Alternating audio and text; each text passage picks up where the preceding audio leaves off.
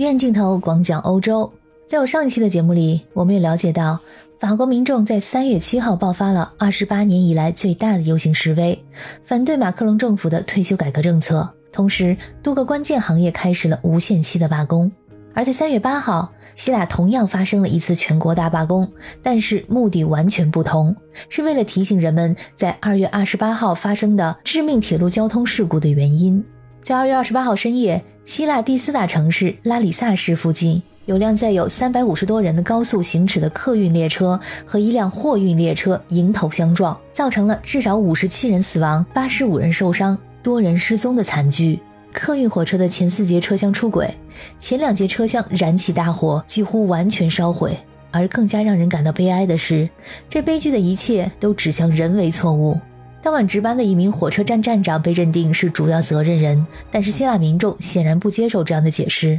越来越多的信息表明，根本原因是铁路的安全系统没有更新。在2023年，居然还能发生两辆列车迎头相撞的惨剧。希腊总理米塔佐基斯在五号通过社交媒体发声，向全国人民请求原谅。而希腊基础设施和交通部长已经宣布辞职。他承认希腊铁路系统并不符合21世纪的标准。这难怪。希腊人愤怒地喊出：“这不是意外，不是不幸，是犯罪。”在目前已知的五十七名遇难者当中，其中百分之八十年龄在十八岁到三十岁之间，很多是在校的大学生。二十左右的青春年华还没有盛开，就已经凋零。自从这场惨剧发生以来，希腊各地一直在举行大规模的抗议活动，很多示威者将愤怒指向政府，他们指责政府的施政失误还有管理不足。在雅典。抗议者们举起黑色的气球，纪念那些丧生的人。游行队伍中，示威者举起的标牌上写着：“这一罪行绝对不能被掩盖。”还有“到达后给我发个信息”。到达后给我发个信息这一句话，是在事故里有一位遇难孩子的母亲发给他孩子的最后一则短信。发生在三月八号的二十四小时全国总罢工，让希腊陷入了全国停顿的状态。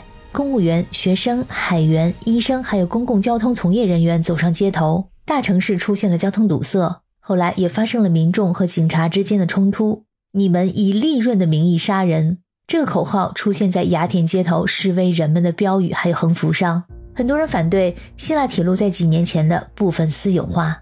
希腊铁路私有化是指希腊政府在2017年通过招标程序将国有的希腊铁路公司大部分股份出售给私营企业的过程。这个决定引起了争议和抗议。一些人担心，私营企业为了获取更大的利润，可能会降低服务质量，比如说减少列车数量、频率还有线路，以及裁员还有压缩工资。铁路的私有化可能导致工人失去工作，或者被迫接受更差的工作条件还有薪水，这也会对铁路工会的权益和组织能力产生影响。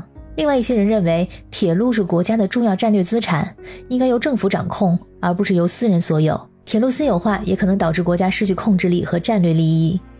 总之，希腊铁路私有化引起了很多的争论。在二零一八年一月，希腊政府将希腊铁路公司的剩余股份出售给了意大利国家铁路公司。意大利铁路集团在收购希腊国家铁路公司之后，投入都花到了购买新的高速列车上，因此并没有多余的经费来对老旧的线路进行维护工作。希腊铁路的悲剧让人简直无法想象，这是发生在二零二三年的欧盟境内。然而，这场悲剧却也是早有预兆。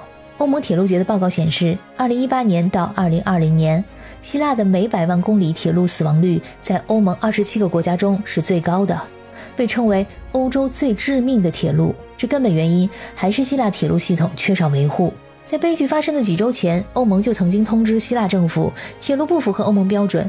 铁路工会也警告过，很可能会有事故发生。但是这一切都被政府置若罔闻，这也是希腊民众如此愤怒的原因。虽然说整个欧洲铁路总长度超过十五万公里，和中国相当。但是目前欧盟还没有建立起统一的铁路网，每个国家都是各扫门前雪，负责自己的这一片儿。就算是想跟邻国进行友好合作，建立统一的铁路网，但也是困难重重。比如说，A 国的铁路司机想要驾驶进入 B 国，那他的外语水平至少要达到欧标 B 一的级别，否则不能入境。要么就是两国的联合铁路网虽然建成了，但是安全标准却始终无法达到一致。目前，欧洲各国的主要铁路轨距尚不统一，更不要说轨道控制系统了。搞得如此复杂，那当然就会提高成本，还有事故的发生率。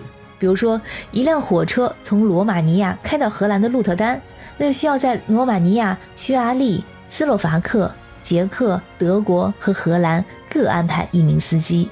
其实，在二零二一年，欧盟曾经制定了一项野心勃勃的计划，准备在二零三零年建立一站式的铁路系统。当时得到了各成员国的口头支持，可不谈钱的时候，一切都好说；等到了自掏腰包的时候，又是不了了之。所以到现在，欧盟境内各国的铁路质量仍然是参差不齐。这场事故显然触动了希腊人的神经，也可能产生连带的政治影响。目前，希腊各政党也暂停了竞选活动。目前还不清楚这场悲剧将会对希腊的政治版图产生什么样的影响。感谢你收听本期的鱼眼镜头，我是可可鱼，我们下期再见。